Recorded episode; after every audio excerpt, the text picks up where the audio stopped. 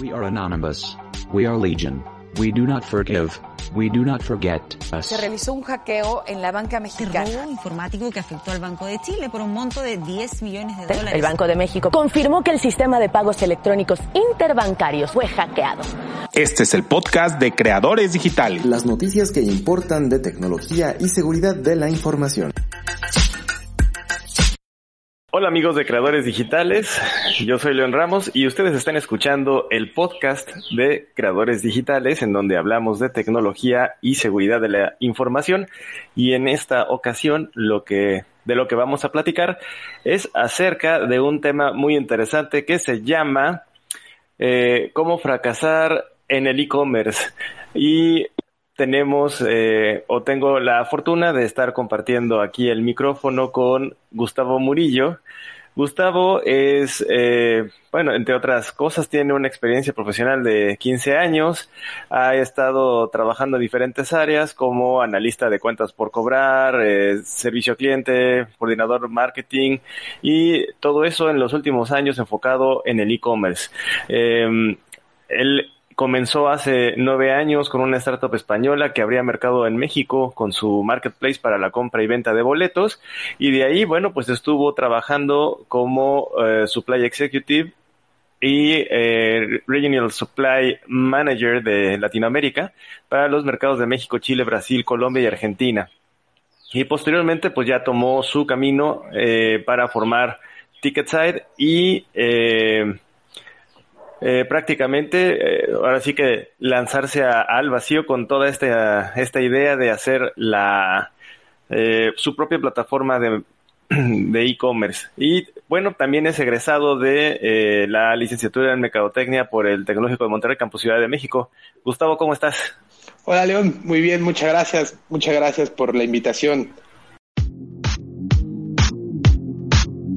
Recuerda que puedes escuchar el podcast semanal de Creadores Digitales en iVoox, iTunes, Spotify y YouTube. Síguenos en las redes sociales. Comparte con nosotros tus tweets favoritos en arroba Creadores Digita. Compártenos las noticias que más te interesan en facebook.com diagonal Creadores Digitales.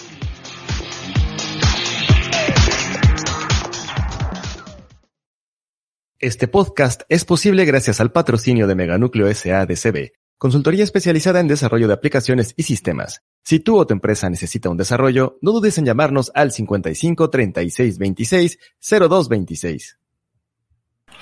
Qué bueno, qué bueno. Oye, pues ya, ya habíamos estado platicando, habíamos tenido eh, pues llamadas largas de, de pláticas acerca del e-commerce y de estrategias y cómo pues eh, echar a andar eh, varias ideas y pues este ahora ya lo, logramos como como armar esta esta llamada este esta emisión en donde pues nos podemos platicar un poquito más pues vamos a decirlo más tranquilamente acerca de eh, los problemas que hay para poder hacer un e-commerce en México Gustavo. Eh, creo que ahora que todo el mundo está encerrado y que mucho del comercio pues normal, ¿no? El comercio tradicional eh, físico está parado, pues seguramente mucha gente está pensando en abrir su e-commerce y vender a través de internet y por eso es un tema que hoy es, es importante porque eh, pues ya con la experiencia que has tenido de trabajar en empresas de e-commerce en México y con eh, también eh, tu propio, ahora sí que proyecto personal, eh, pues podemos hablar largo y tendido acerca de qué este qué está padre, qué no está padre y pues también compartir un poco de esta experiencia, ¿no? Para dónde ir, para dónde no ir con un e-commerce, eh, sobre todo para los que quieren pues empezar ahorita, ¿no? En estos momentos de, de transición.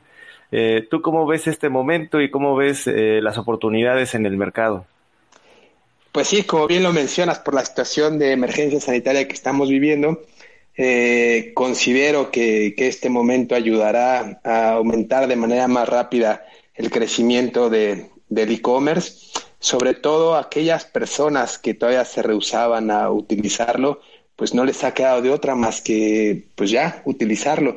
Entonces esto eh, sin duda eh, creará una mayor demanda y es una muy buena oportunidad para, para crear tu e-commerce. Claro, sí, sí, es, es como un buen momento, ¿no? También platicábamos que las acciones de Zoom, por ejemplo, y de plataformas digitales, pues han subido, mientras que las acciones de eh, negocios tradicionales, pues han bajado, ¿no? Y eh, pues eso habla mucho del momento en donde nos encontramos y cómo el mercado reacciona eh, pues de forma muy, muy inmediata, muy rápida, ¿no? Sí, claro. Lo importante es que tenemos medios para seguir viviendo, ¿no? Yo lo veo como algo, eh, siempre ha sido una herramienta muy, muy útil el e-commerce, pero igual no tan valorada en, ciertos países, en específico México, ¿no? Que apenas, o sea, se dice que está en crecimiento, pero pues todavía no se explota como debe de ser. Al final todavía por temas culturales preferimos ir al, centro comercial, darnos un paseo, eh, tocar los productos, analizarlos, verlos, eh, distraernos, pero eh, el e-commerce siempre ha estado ahí presente y este momento pues está ayudando a que pues, podamos seguir consumiendo productos, servicios, poder seguir comunicándonos. Entonces, pues ya no queda duda de la importancia que tiene un e-commerce, ¿no? Eh, muchas tiendas físicas que tuvieron que cerrar, si en este momento tuvieran e-commerce, podrían seguir vendiendo, tal vez no en, en, los volúmenes eh, tan altos porque también la situación económica no está tan, tan, tan sencilla, pero sí podrían seguir generando ventas y sobre todo tener eh, presencia de marca y seguir en contacto con sus consumidores.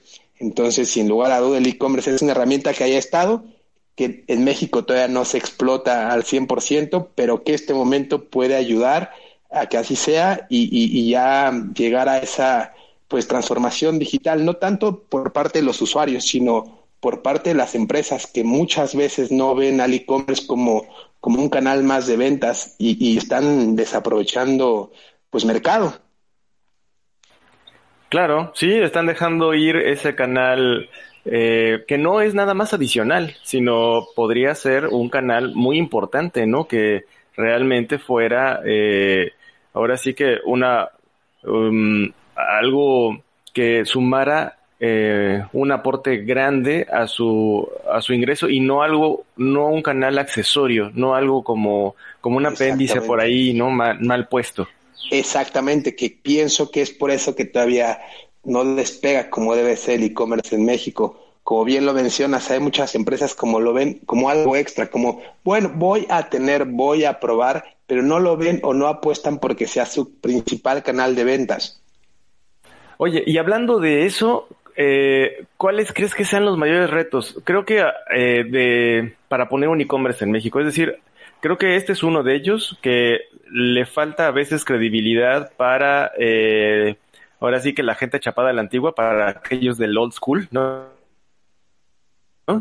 les falta un poquito de, confianza en este tipo de canales, como lo dices, pero ¿qué otras cosas has detectado en este, pues ahora sí que al momento de montar un e-commerce, ¿qué, es lo que ¿Qué es lo que has logrado sentir en, el país? Pues mira, eh, yo cuando decidí poner mi primera plataforma eh, de e-commerce, marketplace para la compra y venta de boletos, eh, el primer reto al que me enfrenté fue el, pues desconocimiento, o sea, había trabajado en un e-commerce, pero no sabía exactamente qué es lo que se requería para, para hacer un e-commerce. Y me refiero a, lo que se requiere para desarrollarlo, crecerlo y, y sostenerlo, ¿no?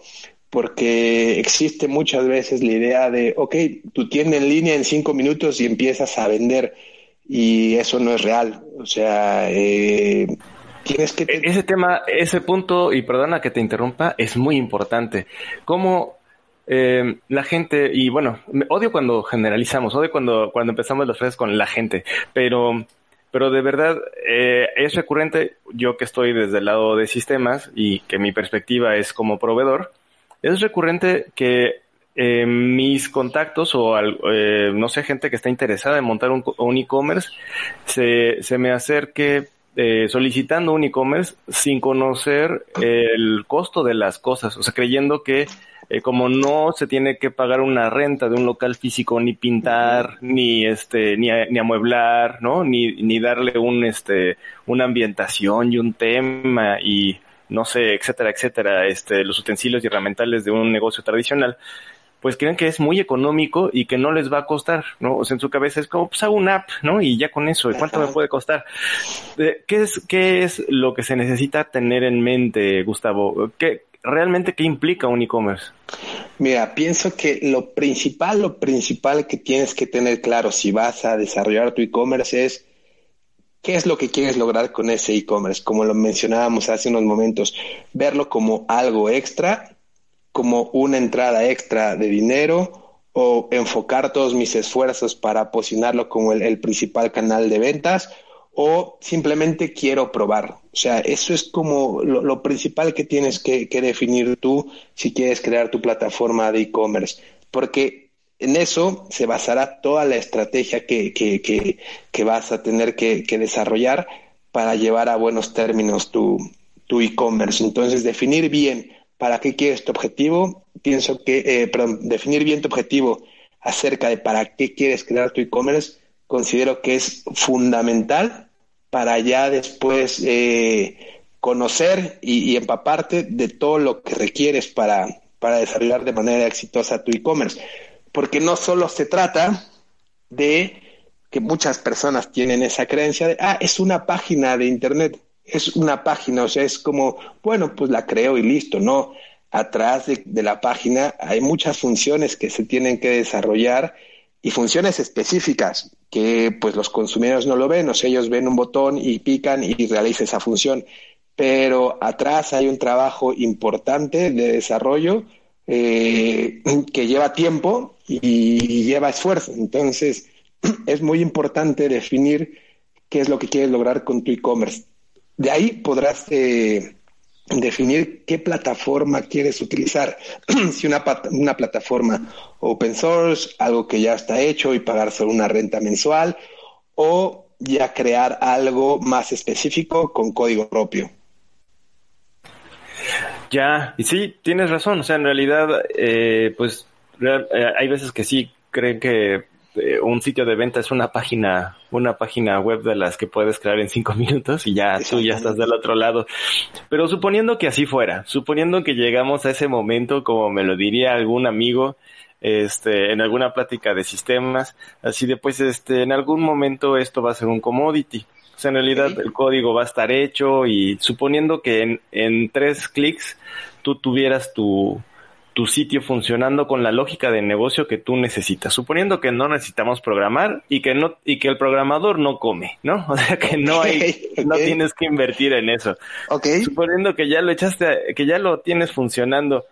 Aún así, de todos modos, hay que hacer un esfuerzo por darse a conocer, ¿no? Cómo, cómo llegar a, tu público objetivo. E, eso es en la parte que considero que muchos e-commerce no funcionan, porque creen que al momento de crear tu sitio, pues la gente te va a conocer y eso no pasa y ni pasará si no realizas esfuerzos eh, enfocados a darte a conocer que, sería lo que, lo que es el marketing digital. Entonces, eh, tener muy claro eso, o sea que una vez creado el sitio, pues hay mucho que desarrollar en cuanto a estrategias y planes de marketing. Eh, también no podemos dejar a un lado la logística, porque tienes que saber eh, qué proveedores vas a utilizar para enviar tus productos, eh, los costos de estos proveedores. También el departamento de servicio al cliente es fundamental. O sea, de nada sirve tener una página creada si no tienes eh, una buena estrategia de marketing digital y un buen departamento de servicio a clientes. La gente lo tiene que ver como algo global. O sea, no es solamente por un lado el sitio, sino es, ok, tengo mi sitio, ahora ¿Qué voy a hacer para que la gente lo conozca? ¿Qué voy a hacer para atraer a gente a mi sitio? Ok, una vez que están en mi sitio, ¿qué voy a hacer para que me compren?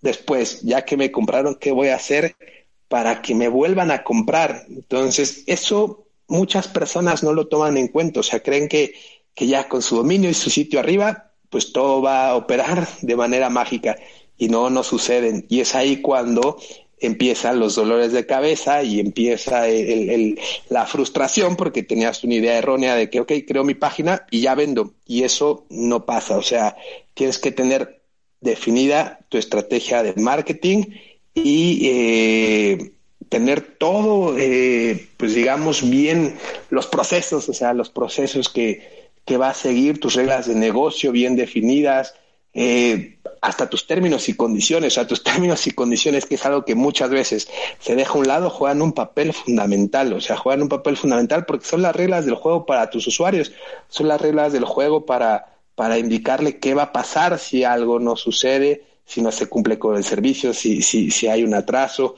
Entonces, sí, son factores que, que no tenemos presentes y yo, la verdad, en mi primer este, desarrollo tampoco los tenía presentes, los fui descubriendo y créeme que, que, no fue una grata experiencia porque te vas dando cuenta que, ah, caray, pues ahora necesitamos invertir en campañas digitales, necesitamos posicionar la página, eh, necesitamos invertir en, en, en, pues en abogados para que nos hagan los términos, condiciones, registrarlos ante la institución eh, eh, correspondiente. Entonces sí hay que tener muy claro que es toda una estrategia. Hay, hay diferentes áreas que, que deben de participar, interactuar de manera correcta para que pues, el e-commerce funcione y llegue a buenos términos.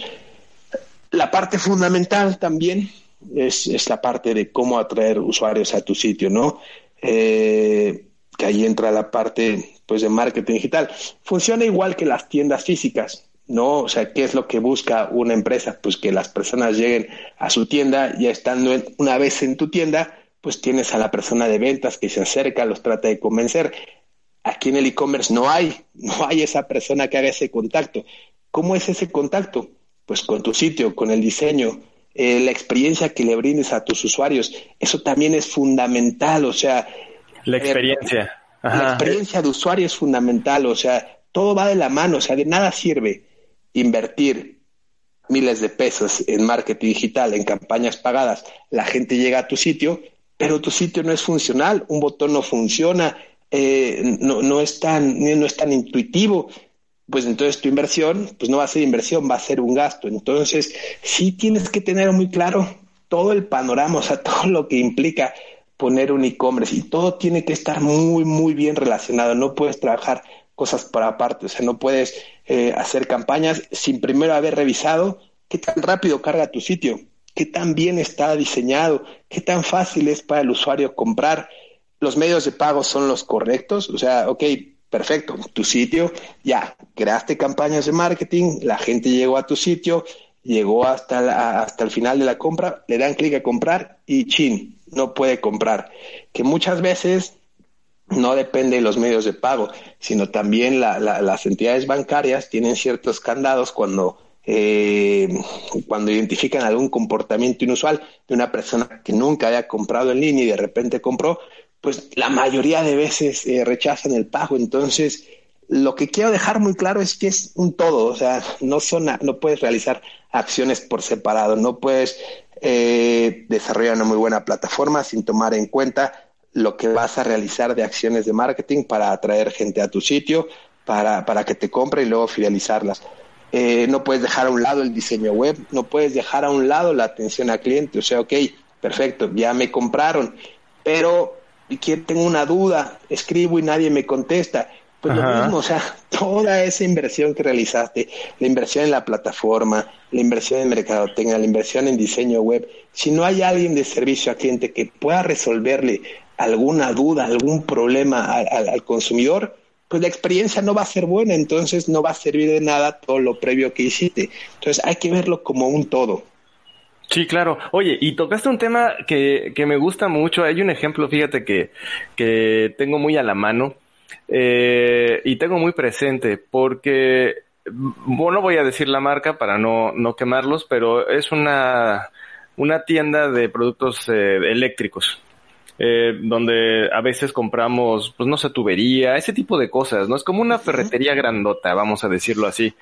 Y una vez que tuve que ir físicamente a su tienda a comprar algo, ellos hicieron eh, pues como flyers, como eh, pues todo este tipo de esfuerzo eh, de marketing para que tuvieras ahí el, durante tu espera, pues que tuvieras que ya existe su canal en línea, ¿no? De que podrías hacer tu lista sin tener que estar preguntándole por teléfono o físicamente ahí en el mostrador al vendedor, pues si sí tiene una chalupa de para poner un contacto de luz, ¿no? Y eh, entonces me agradó la idea yo dije, oye, pues qué interesante, vamos a probarlo y hagamos nuestro pedido de en línea para no estar parados aquí enfrente de un vendedor, pues perdiendo el tiempo, ¿no? Y además pasamos por el pedido y ya, o que nos lo manden, ¿por qué no? Y eh, fue muy interesante porque eh, eh, no sé qué específicamente dónde hubo algún detalle con mi compra, pero de alguna manera el proceso fue difícil. O sea, em, de alguna manera mi compra no caía en las compras tradicionales. Y entonces eh, tenía que involucrarse gente, o sea, tendría, tenían que resolverme la bronca. Para no hacerte el cuento largo, lo que me pasó fue que tuve que ir a, pues a, pararme ahí porque pues no llegaba mi pedido y ya estaba pagado y todo y no llegaba. Dije, bueno, pues qué pasa, vamos a tener que ir a revisar, ¿no? Y cuando llegué físicamente al lugar y empecé a preguntar a los ejecutivos, me, me preguntaban qué es lo que necesita, muy amables, o sea, ellos se mueven muy rápido y todo. Y yo les decía, bueno, es que tengo este pedido que no está liberado, que no ha llegado.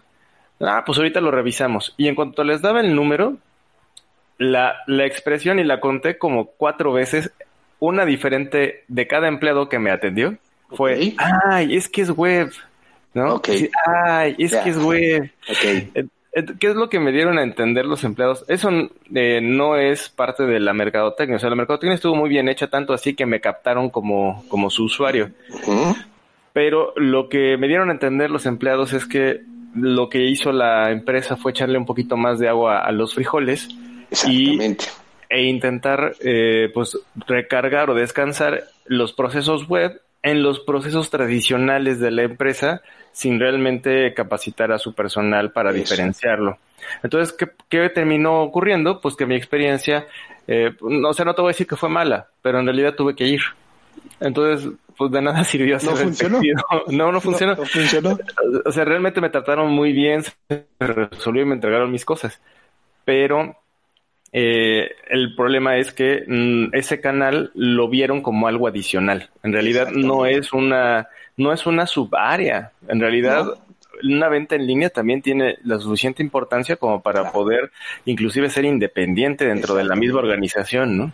Exactamente. Exacto, es lo que comentábamos. O sea, tienes que eh, definir tus objetivos, ¿no? Ahí yo pienso que la empresa dijo, bueno, voy a ver el e-commerce, voy a probar, voy a ver, voy a, no lo ves como, como bien dices, como otra área, sino bueno, es un agregado. ¿Y eso qué hizo? Pues que no definieras tus procesos específicamente para tu tienda en línea. Y eso eh, resulta en una, si no mala experiencia, pero no en, en lo satisfactoria que podría haber sido si se crean y se establecen procesos para los canales e-commerce. Sí, sí, exacto. o sea, es decir, eh, la diferencia está en que en el, en el ejemplo que acabo de dar, la empresa era tradicional y quiso agregar el e-commerce sin este el e-commerce sin sin realmente eh, pues llevar a cabo transformaciones de procesos y tienes la otra opción en donde si vas a nacer como un e-commerce únicamente, no vas a tener experiencia tradicional.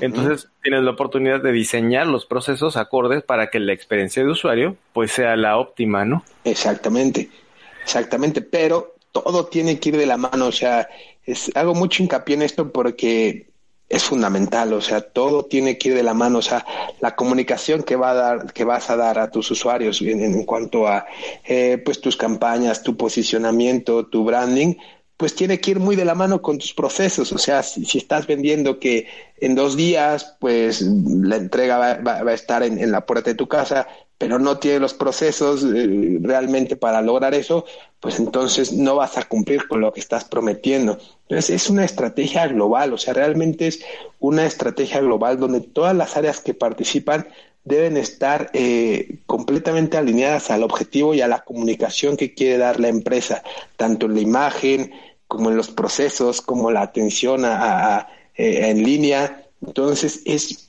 fundamental eh, tener esa bien presente que es todo es eh, interactúa. O sea, no puedes hacer algo eh, aislado, porque si no va a afectar seguramente en la experiencia final del usuario. Sí, exacto, exacto, exacto. Y eh, pues ahora sí que esta plática es, es más como Fuck Up Night, ¿no? Es más, más como en donde la regamos. Eh, y si quieres, te comparto también mi experiencia con, con Apparel, que fue un, una plataforma de... Eh, ahora sí que fue nuestro intento de eh, crear un marketplace para tintorerías eh, de entrega a domicilio. Ajá. Y eh, nosotros invertimos muchísimo en el desarrollo. O sea, la plataforma era un, era un Ferrari eh, bien, bien ajustado. Eh, no tenía ningún problema, ahora sí que en cuanto a procesos ni nada por el estilo. La logística se resolvió muy bien, es decir, creo que teníamos palomita en esos aspectos. Eh, inclusive eh, se rompían récords de entrega y de recolección de, de, prendas en el mismo, de un día para otro. Entonces, eh, eso, eh, ahora sí como, como prenda urgente lo logramos resolver. Eh, ahora sí que mi socio se puso muchísimo las pilas en ese sentido y estaba creciendo muy bien. La aceptación por parte de las tintorerías fue bastante buena porque para ellos en realidad era la oportunidad de recibir clientes adicionales por otro canal. Uh -huh. Ellos en realidad no creían en, en hacerle publicidad a la plataforma, sino lo contrario, es tráeme a mi negocio, yo lo que quiero es eh, algo aparte, pero no me interesa empujar mi estrategia digital. Okay. La mayoría de las librerías está, está, estaba y está, eh, estaba, com, estaban cómodas con su estrategia física, con sus, sus escritorios de, se les llaman, este, eh, ay, se me fue, se me fue el nombre. No, no son este tintorerías plantas donde se procesen, sino solamente son escritorios donde tú llegas y, pues y sí, dejas. Donde reciben ropa. la ropa nada más, ¿no? Exactamente. Ellos estaban muy cómodos con esa, y lo siguen estando. Tanto es así que, eh, pues, la fuerza de la costumbre hace que, que la gente, bueno, y otra vez no me gusta la canalización, pero la mayoría de, de los clientes ya tienen hecha una rutina, o tenían hecha una rutina antes de la, de la contingencia, en donde en alguno de esos momentos ya existía eh, pues el, ese tiempo, ese espacio para de pasar a la tintorería. Sí, no, es de oye, mira, el domingo voy al súper, la tintorería está ahí en Exacto. cerca del súper, entonces llevo la ropa a la tintorería, voy al Aviento super. todo y, y de, después lo vemos, ¿no? Exactamente. Entonces, prácticamente que, eh, ¿cuál fue nuestra experiencia? ¿Dónde, dónde fallamos? Fue en el momento del mercado. Uh -huh. eh, desde mi perspectiva, lo que ocurrió es que estábamos remando en contra de esa costumbre, la fuerza de la costumbre de, de eh, pues ahora sí que la, la, rutina que ya se tenía armada. Uh -huh y de, alguna manera pues el, la, la, propuesta de valor en, de, de, hacerte llegar las la, la, la ropa a, a, tu casa y recolectarla de ahí mismo no fue tan okay. atractiva para el mercado entonces creo que también eso es un este fue una, un aprendizaje interesante darte cuenta de que todo. no so, no todo por ser digital es mejor no entonces hay que evaluar realmente cuál es tu mercado, si el mercado está en el momento justo. Y, y lo digo así o porque tal vez si, si, no en el momento hoy, justo, ajá. Ahorita a lo mejor en tres, cuatro años, eh, pues el mercado ya va a ser diferente. O sea, también tienes que analizar los momentos. O sea, como bien dices, no todo está preparado, pero a lo mejor empiezas y en dos, tres años, eh, pues ya el consumidor cambió sus hábitos y puede ser un mejor momento. Exactamente, exactamente. Creo que eso justo es lo que hay que también tener un feeling. O sea, la nuestra, ahora sí que mi, mi moraleja es que no todo por ser digital va a pegar, ¿eh? Claro. O sea, también hay que tener eso en cuenta. Puedes ponerte una estrellita en casi todos los, los puntos anteriores que ya hemos este, platicado y aún así el mercado no está listo para ti eh, y no te compran, ¿no? Entonces, creo, creo que también hay que, eh, pues, hacer esa, ese análisis, como tú bien dijiste en la parte de los objetivos, de cuál es el objetivo y qué es lo que tú vas a aportar como valor eh, con tu propuesta, ¿no? ¿Qué, ¿Qué, estás haciendo, no? ¿Qué estás llevando al mercado? Eh, ahora no sé si quieras tú comentar eh, acerca de, de, tu experiencia, dónde han sido los puntos flacos y qué, eh, ¿cómo se llama? ¿Qué, qué podrías sugerir a, a, los que nos escuchan? Pues dónde no regarla, ¿no? ¿Dónde, dónde pues, sabes qué? Aquí pon, pon ojo en esto porque me pasó. Ok.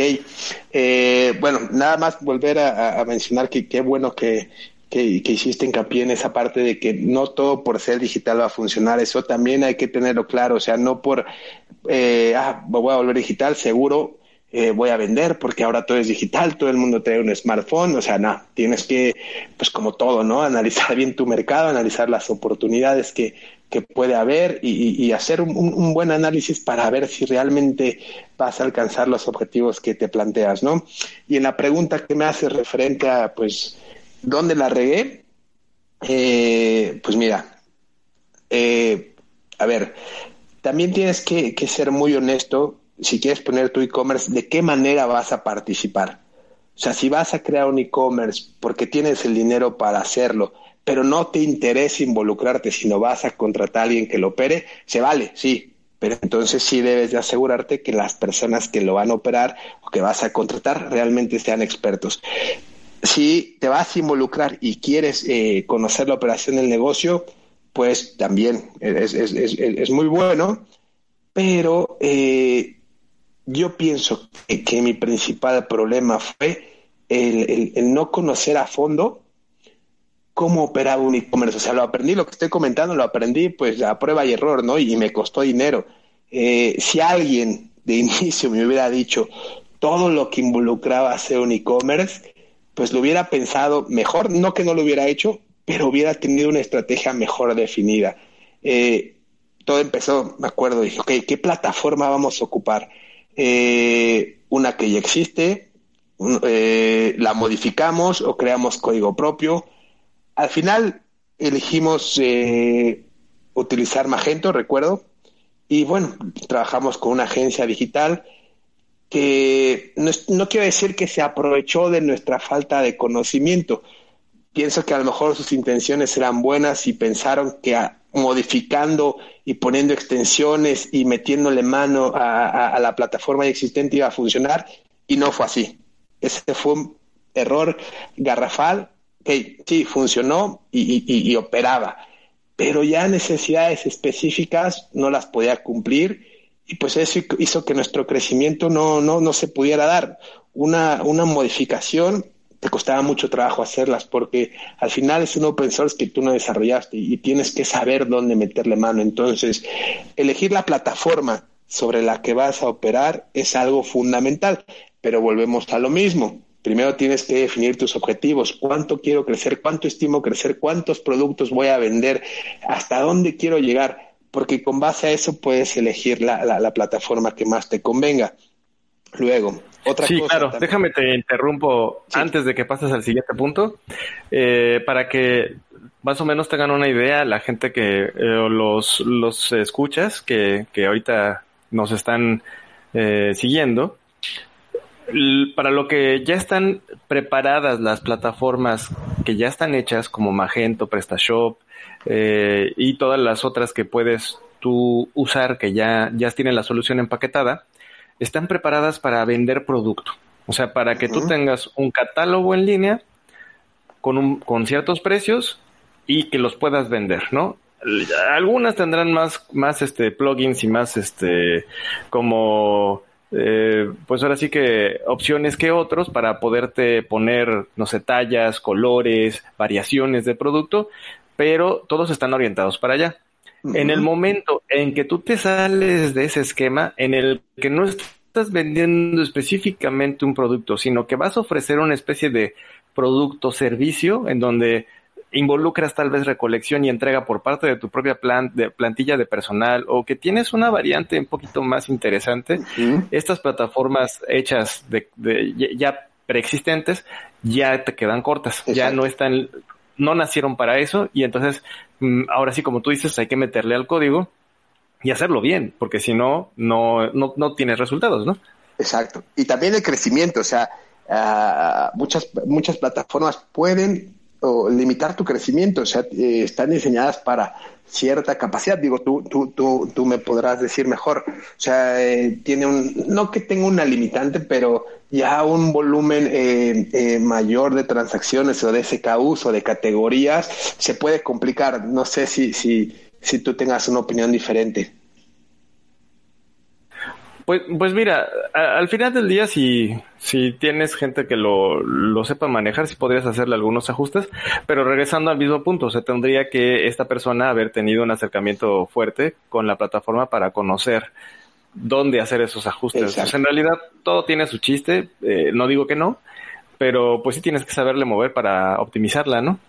Y ahí es donde puedes, eh, pues, una, incurrir en más, en, más gastos, porque igual tienes que pagar más horas de programación o tienes que capacitar a tu programador, eh, o, y los tiempos, ¿no? Los tiempos que se puede llevar esa modificación que tú necesitas. Entonces, por eso es muy importante bien definir qué es lo que vas a hacer, o sea, qué servicio y producto vas a ofrecer para elegir la plataforma correcta y también eh, tener presente tus crecimientos a corto, mediano y largo plazo, porque eso también influye en la plataforma que vas a elegir.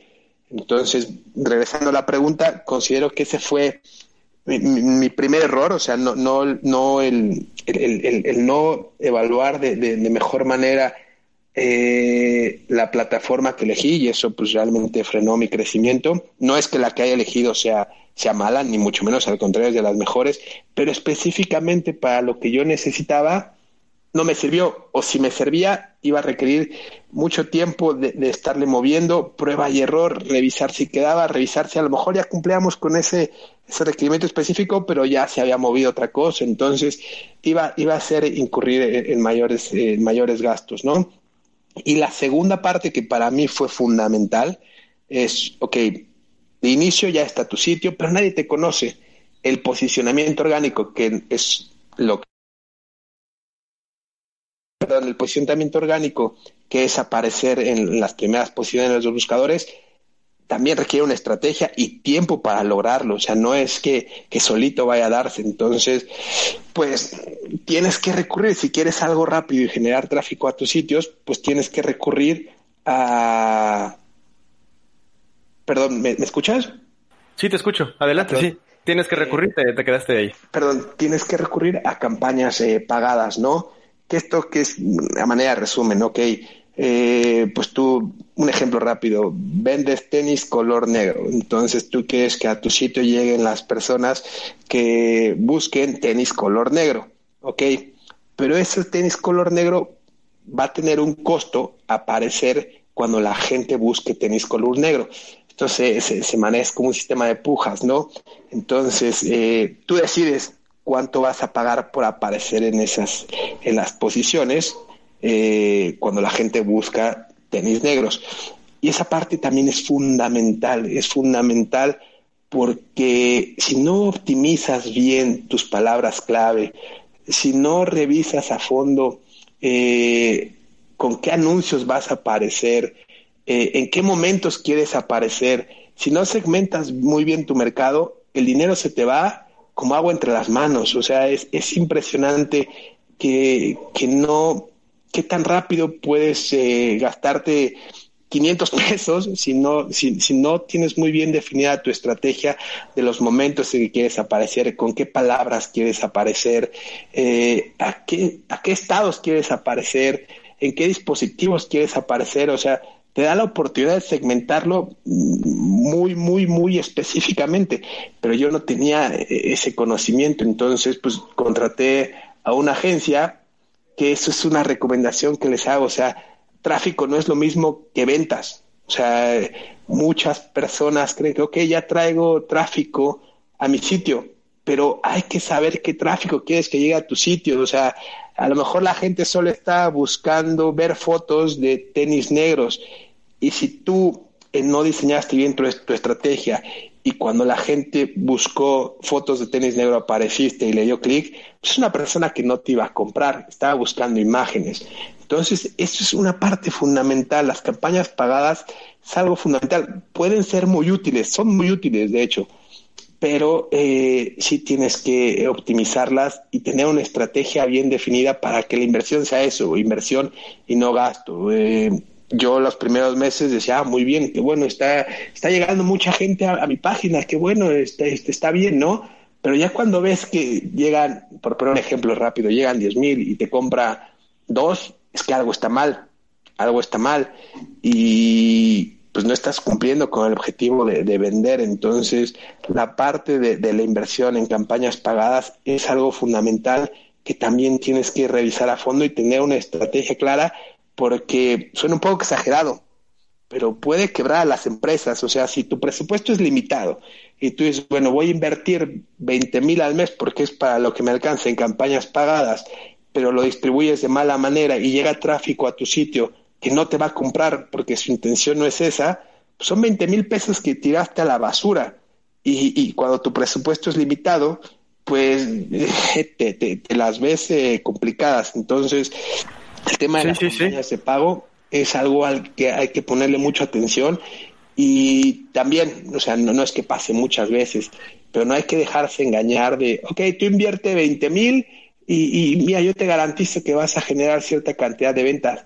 Eso es mentira, o sea, como lo hablamos al principio, hay que analizar todo, o sea, ok, si le voy a invertir 20 mil, pero tengo que asegurarme que mi sitio esté bien diseñado, que tenga una velocidad de carga óptima, que mis medios de pago funcionen, eh, que haya alguien que, si, el cliente se atora para comprar, pues que haya alguien que le dé respuesta rápido en un chat, por WhatsApp, o sea, nadie te puede garantizar que si inviertes eh, cinco mil te va a generar X cantidad de ventas. Eso es mentira, o sea, eso es mentira. Tienes que ir optimizando, ir conociendo, ir analizando, eh, revisar, auditar a fondo tu sitio web, o sea, que los botones estén bien eh, en el lugar. Tus campañas, ¿no? Que tengan las palabras correctas, que, estés hablando de lo que sea pues real, ¿no? Exactamente, o sea, lo más padre de las campañas de pagos es que lo puedes segmentar al máximo lo puedes segmentar, o sea, puedes traer poco tráfico, pero un tráfico que realmente está buscando lo que tú estás vendiendo.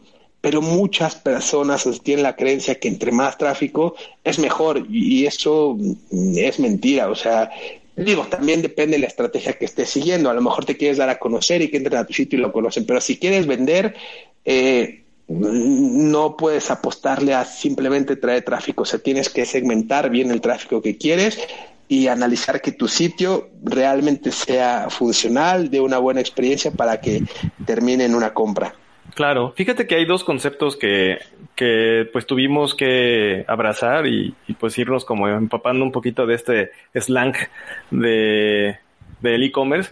Y estos conceptos son el costo de adquisición del usuario, que básicamente es cuánto dinero tú gastas entre sueldos de las personas de mercadotecnia, el, ahora sí que presupuesto que metiste a las campañas, el costo de, todo lo que es, eh, eh, pues ya sea eh, algo, pues campaña física o campaña digital, para poder tú atraer usuarios, ¿no? Atraer gente que descargue tu plataforma o que la use, que se meta a usarla.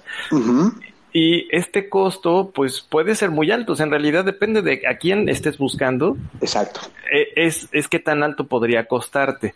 Y esto no es una, como tú bien lo dices, no es algo que ya esté eh, planchado eh, en una regla matemática en el mercado. O sea, en realidad depende de cada cada uno de los asegúnes y de cada uno de, pues dependerá de tu negocio prácticamente, de lo que tú estés buscando vender, ¿no?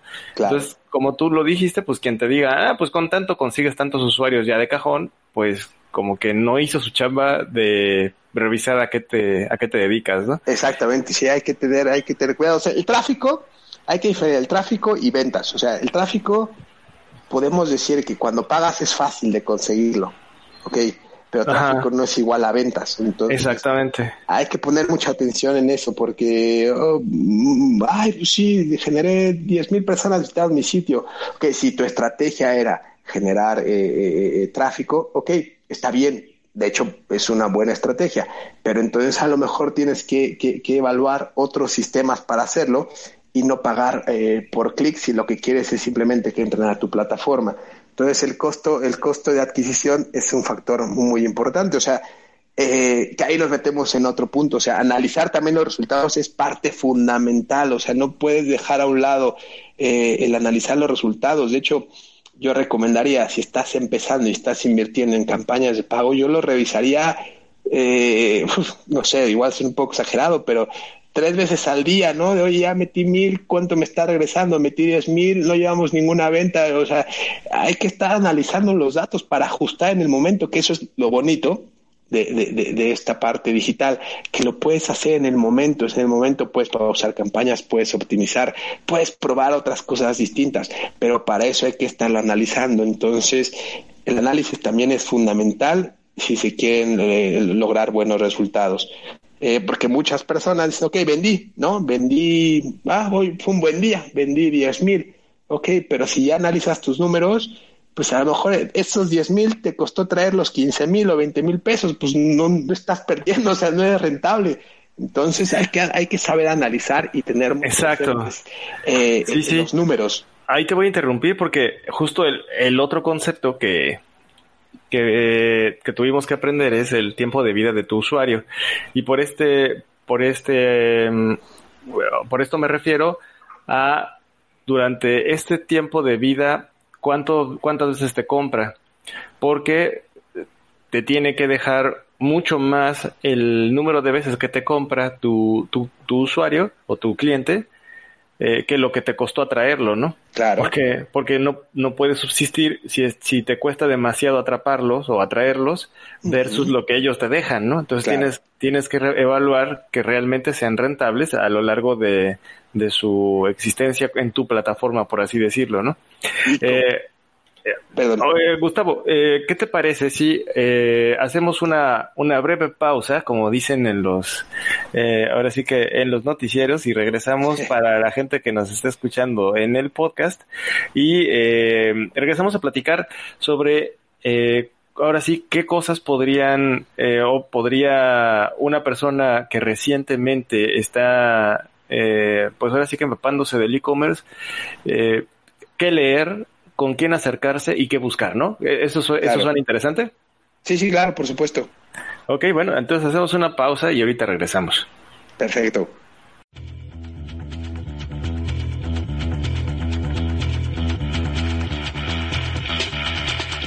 Forma parte de la comunidad de creadores digitales. Comparte con nosotros tus eventos, conferencias, webinars y los temas que más te interesen al correo creadores.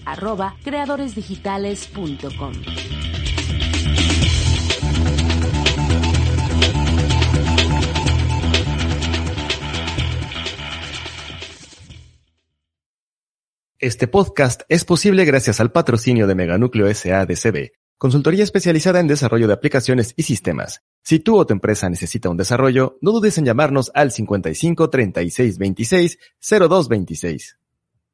Listo, ya estamos de regreso.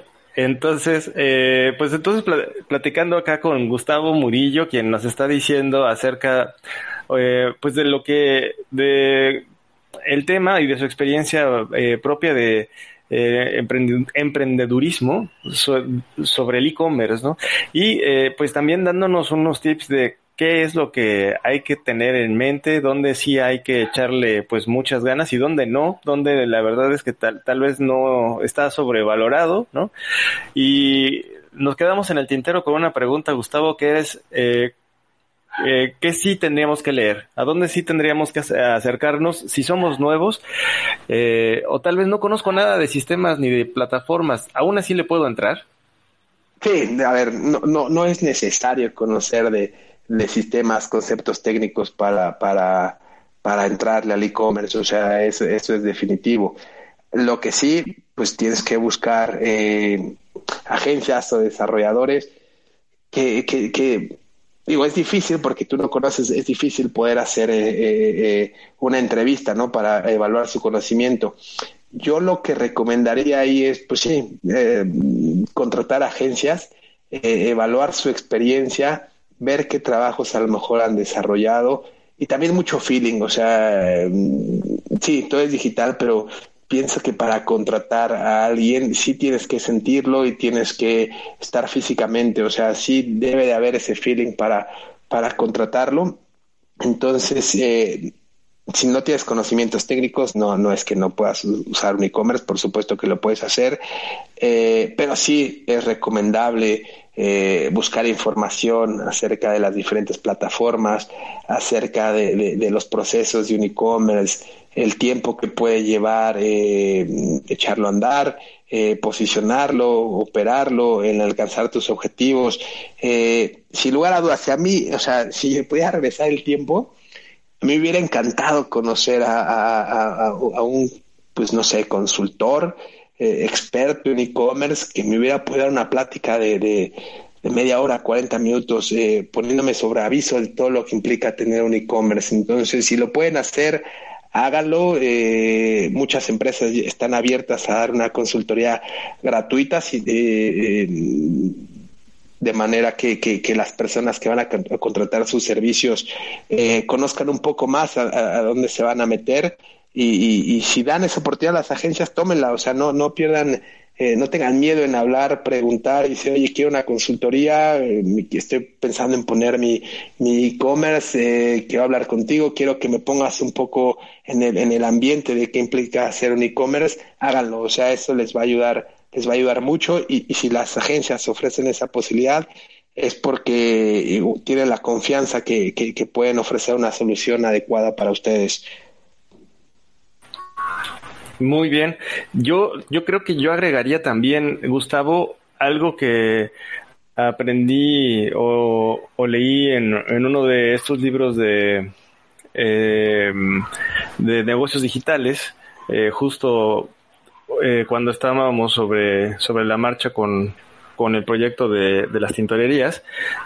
yo lo que agregaría también sería que no, no retrases el lanzamiento eh, esperando tener el producto, el producto genial, ¿no? El producto súper acabado con el moño encima. Es decir, sí, sí preocúpate por la experiencia y todo, pero eh, creo que también quiero, tal vez lo que quiero decir es que nunca vas a tener algo listo, algo terminado. Claro. Es decir, ya está, ya no necesita ajustes. Eh, creo que lo que quiero decir es, eh, es lo que, lo que tener un e-commerce y una, tener una plataforma, hacerte cargo de una plataforma, es como hacerte cargo de un niño. O sea, no lo puedes dejar ahí, ahí se va, o sea, ya, ya lo trajiste al mundo y ya que él solito camine, no.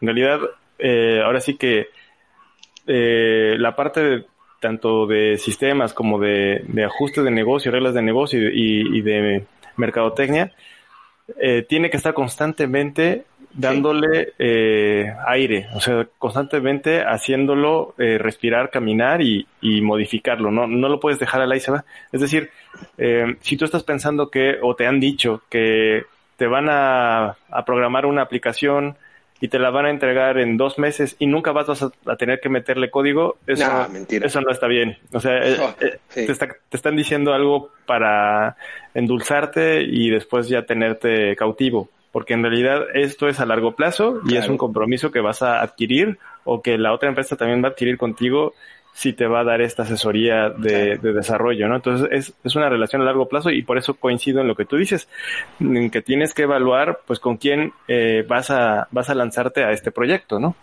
Claro, y ahí también yo, yo, yo, este, parte de lo que mencionábamos de, de, de plantear bien tus objetivos, pues tienes también que tener muy claro pues tu presupuesto y tu inversión, o sea, ¿para qué te alcanza? O sea, ¿cuánto tienes? O sea, porque como lo dijimos al principio, no es mágico que empieces a generar ventas, o sea, es un proceso largo, ¿no? Entonces tienes que tener muy bien claros tu, tu, tu, capacidad financiera para saber, o sea, hasta dónde puedes estirar, qué puedes hacer, qué estrategias puedes utilizar, qué caminos tomar, o sea, la parte de, de, de, de tu inversión es muy importante tenerla presente, o sea, eh, y, y, va en función de, de qué medios vas a utilizar para desarrollar tu e-commerce, como qué tipo de agencias. Existen diferentes tipos de agencias enfocadas a grandes proyectos que pueden hacer tal vez ser un poco más un poco más más caras pero también hay agencias enfocadas a pymes a pequeños comercios que pueden dar precios más accesibles sin sacrificar el servicio.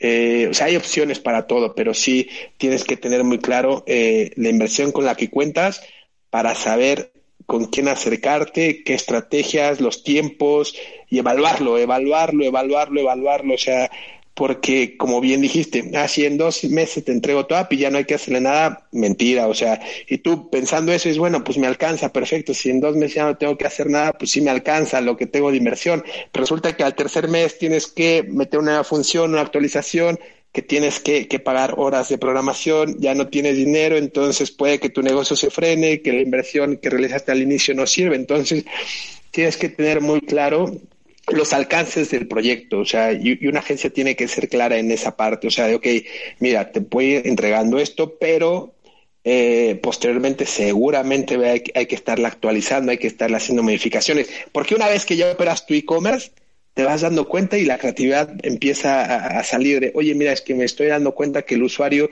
necesita esto, pues vamos a ponerlo, oye, me, me estoy dando cuenta que el usuario se está frenando aquí, pues vamos a quitarlo, oye, si hacemos esta mejora, y si no tienes la flexibilidad para hacer lo que, que, no te da la agencia porque ya te entregó el proyecto y ahí terminó sus servicios y cada modificación o cada mejora te va a costar, eso también te va a afectar mucho en el bolsillo. Entonces... O te frena, ¿no? O sea, te, te, detiene. Pues, no la puedo hacer porque ahorita no tengo dinero, no estoy generando las ventas suficientes, pues híjole, y te quedas frustrado, que a mí me pasó, porque si es que si hago esta modificación estoy seguro que podría vender más, pero caray, pues vas, volteas, mira, pues la, la modificación cuestan tantas horas de programación, a tanto la hora, ah, y, mm, mm, no, no me alcanza, entonces, pues te frustras, entonces eh, hay que saber elegir y, y tener perfectamente claro hasta dónde llega el servicio de, las agencias. Yo me inclinaría por una agencia con la que puede estar cubierto cierto tiempo de, soporte, de mejoras, o sea, que, que, no es de, ah, pues te entregué tu proyecto, listo, págame, se acabó. Si necesitas algo más, me avisas y lo cotizamos aparte.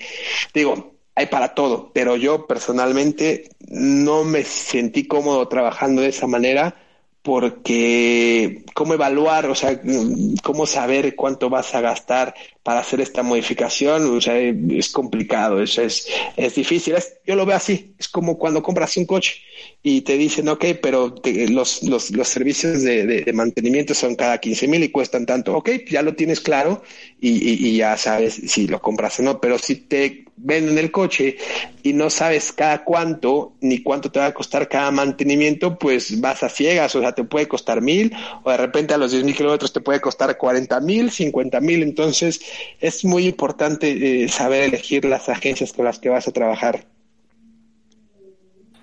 Sí, eh, eso es un punto muy importante. Y también me gustaría no dejar pasar otra, otro tema que también tengo aquí anotado en la agenda, eh, no dejar pasar este otro tema acerca de la, el comercio informal, porque hasta cierto punto nosotros estamos en nuestro país, eh, estaríamos mintiéndonos si no tomamos en cuenta pues que existe un gran número de personas que no están este, tributando, ¿no? Que es comercio informal completamente.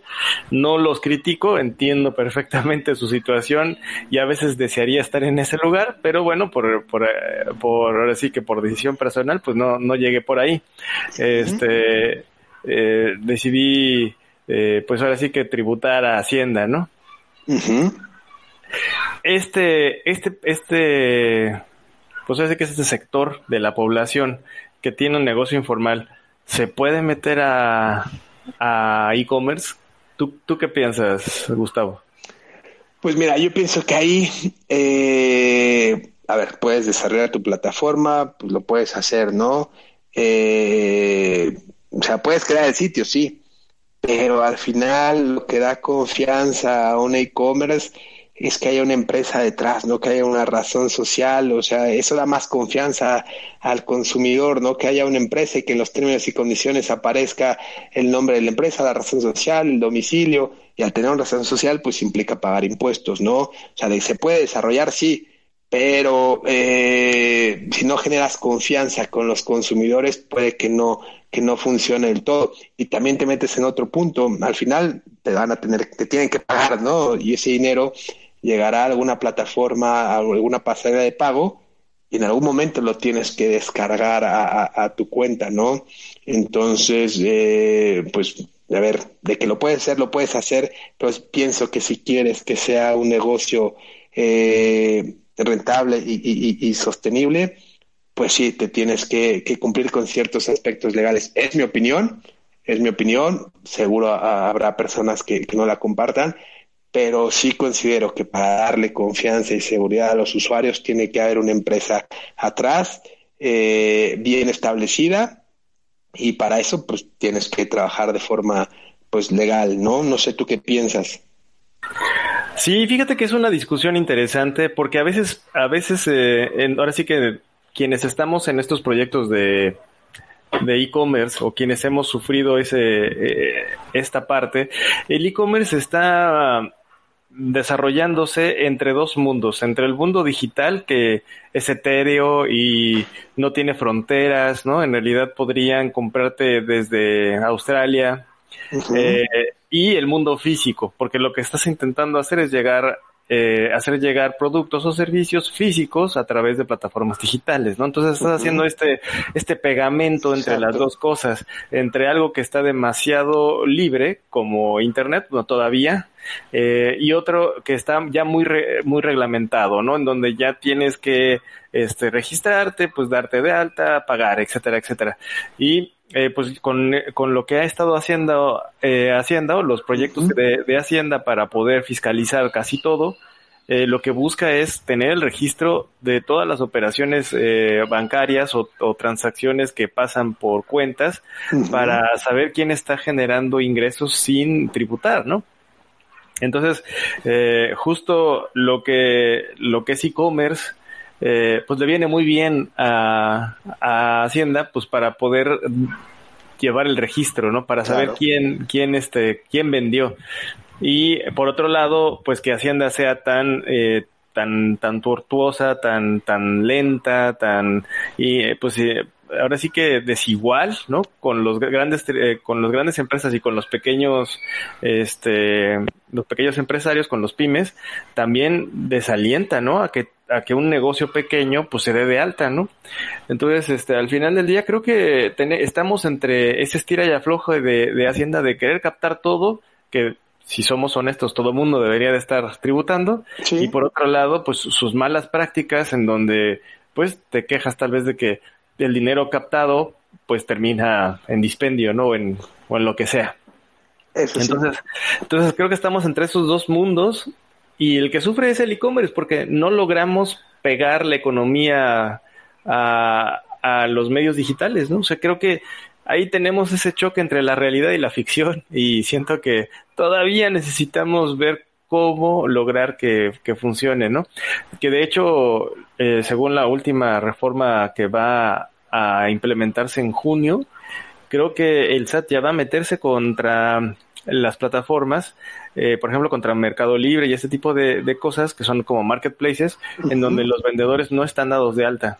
Entonces creo, creo que va a estar este obligado por ley a, a reportar también estas ventas, ¿no? Entonces, este, a, los vendedores. Entonces, eh, estamos en este, en este choque, ¿no? Eh, ¿Tú crees que también eh, por eso se haya frenado la adquisición o, o ahora sí que el impacto digital en México? ¿O que eso en realidad no obedece nada más a la informalidad, sino también a la, a la idiosincrasia de, de la población? Pues mira, pueden ser las dos cosas, pero sí, sí es un hecho que, que, que al haber tanto comercio informal, pues las plataformas digitales se han convertido como un escaparate interesante para generar ingresos, ingresos que, pues que muchas veces no se pueden justificar o no se pueden contrarrestar con, con gastos o con facturas, ¿no? Para lograr ese equilibrio.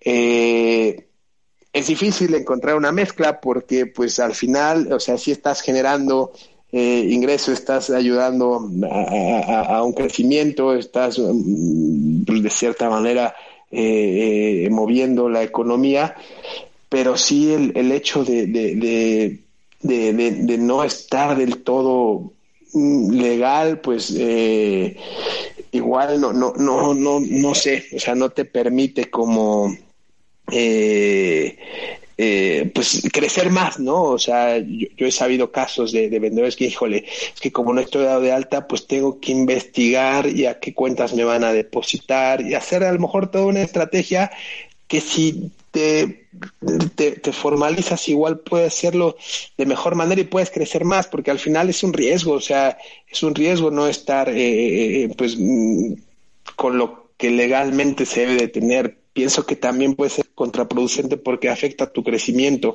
Eh, pero sí, es, es, es, no hemos encontrado ese, ese equilibrio entre, entre pues ok, eh, no puede ser tan estricto, ¿no? O sea, no puedes pasar de la de la informalidad a la formalidad, o sea, podría haber ciertos esquemas que permitan ir dando eh, esa transformación y, y, que las personas no se vean como de un día a otro, pues ya, ya en una estructura un poco más cuadrada y, que, que, no te permite cierta flexibilidad, pero no, no la encontramos.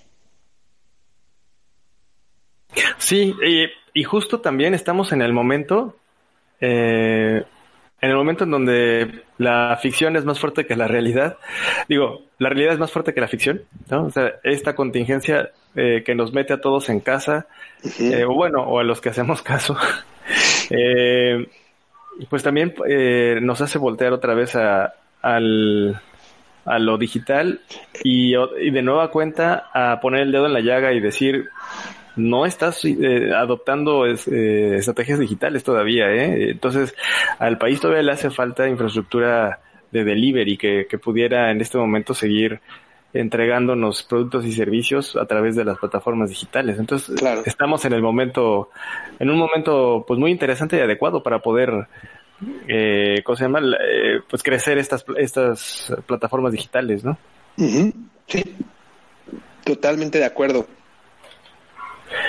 Pues muy bien, Gustavo. Oye, pues qué plática tan, tan agradable. Este, tocamos un montón de temas al respecto de, de lo que es eh, pues el, emprendedurismo con e-commerce y, y, compartimos también con los que nos escuchan pues ahora sí que nuestras experiencias y eh, pues no quiero dejarlo nada más ahí eh, eh creo que con la experiencia que tienes puedes también fungir como, como asesor eh, o dar algunos tips a la gente que esté interesada en, Yo encantado en pues, lanzarse. Claro, o sea, encantado de, de si les puedo eh, ahorrar una parte del proceso con mi experiencia y, y, eso permita que sus negocios despeguen más rápido, encantado de ayudarles. ¿eh? ¿Cómo te pueden localizar si están interesados en contactarte? Este, ¿Cómo te echan un grito? Eh, cuéntanos. Mira, me pueden escribir a, info, info arroba surep.com.mx. Surep es Z-U-R-E-P.com.mx. Repito, info arroba surep.com.mx. Surep es Z-U-R-E-P. Ahí me pueden eh, contactar y con mucho gusto resolveré todas las dudas que tengan. Nada más me gustaría agregar algo. Tampoco es que, que, en el e-commerce todo se sepa, ¿eh? También mucho es prueba y error. Es un ambiente muy dinámico, tienes que ser muy flexible. A lo mejor lo que funciona ahorita, mañana ya lo cambiaron.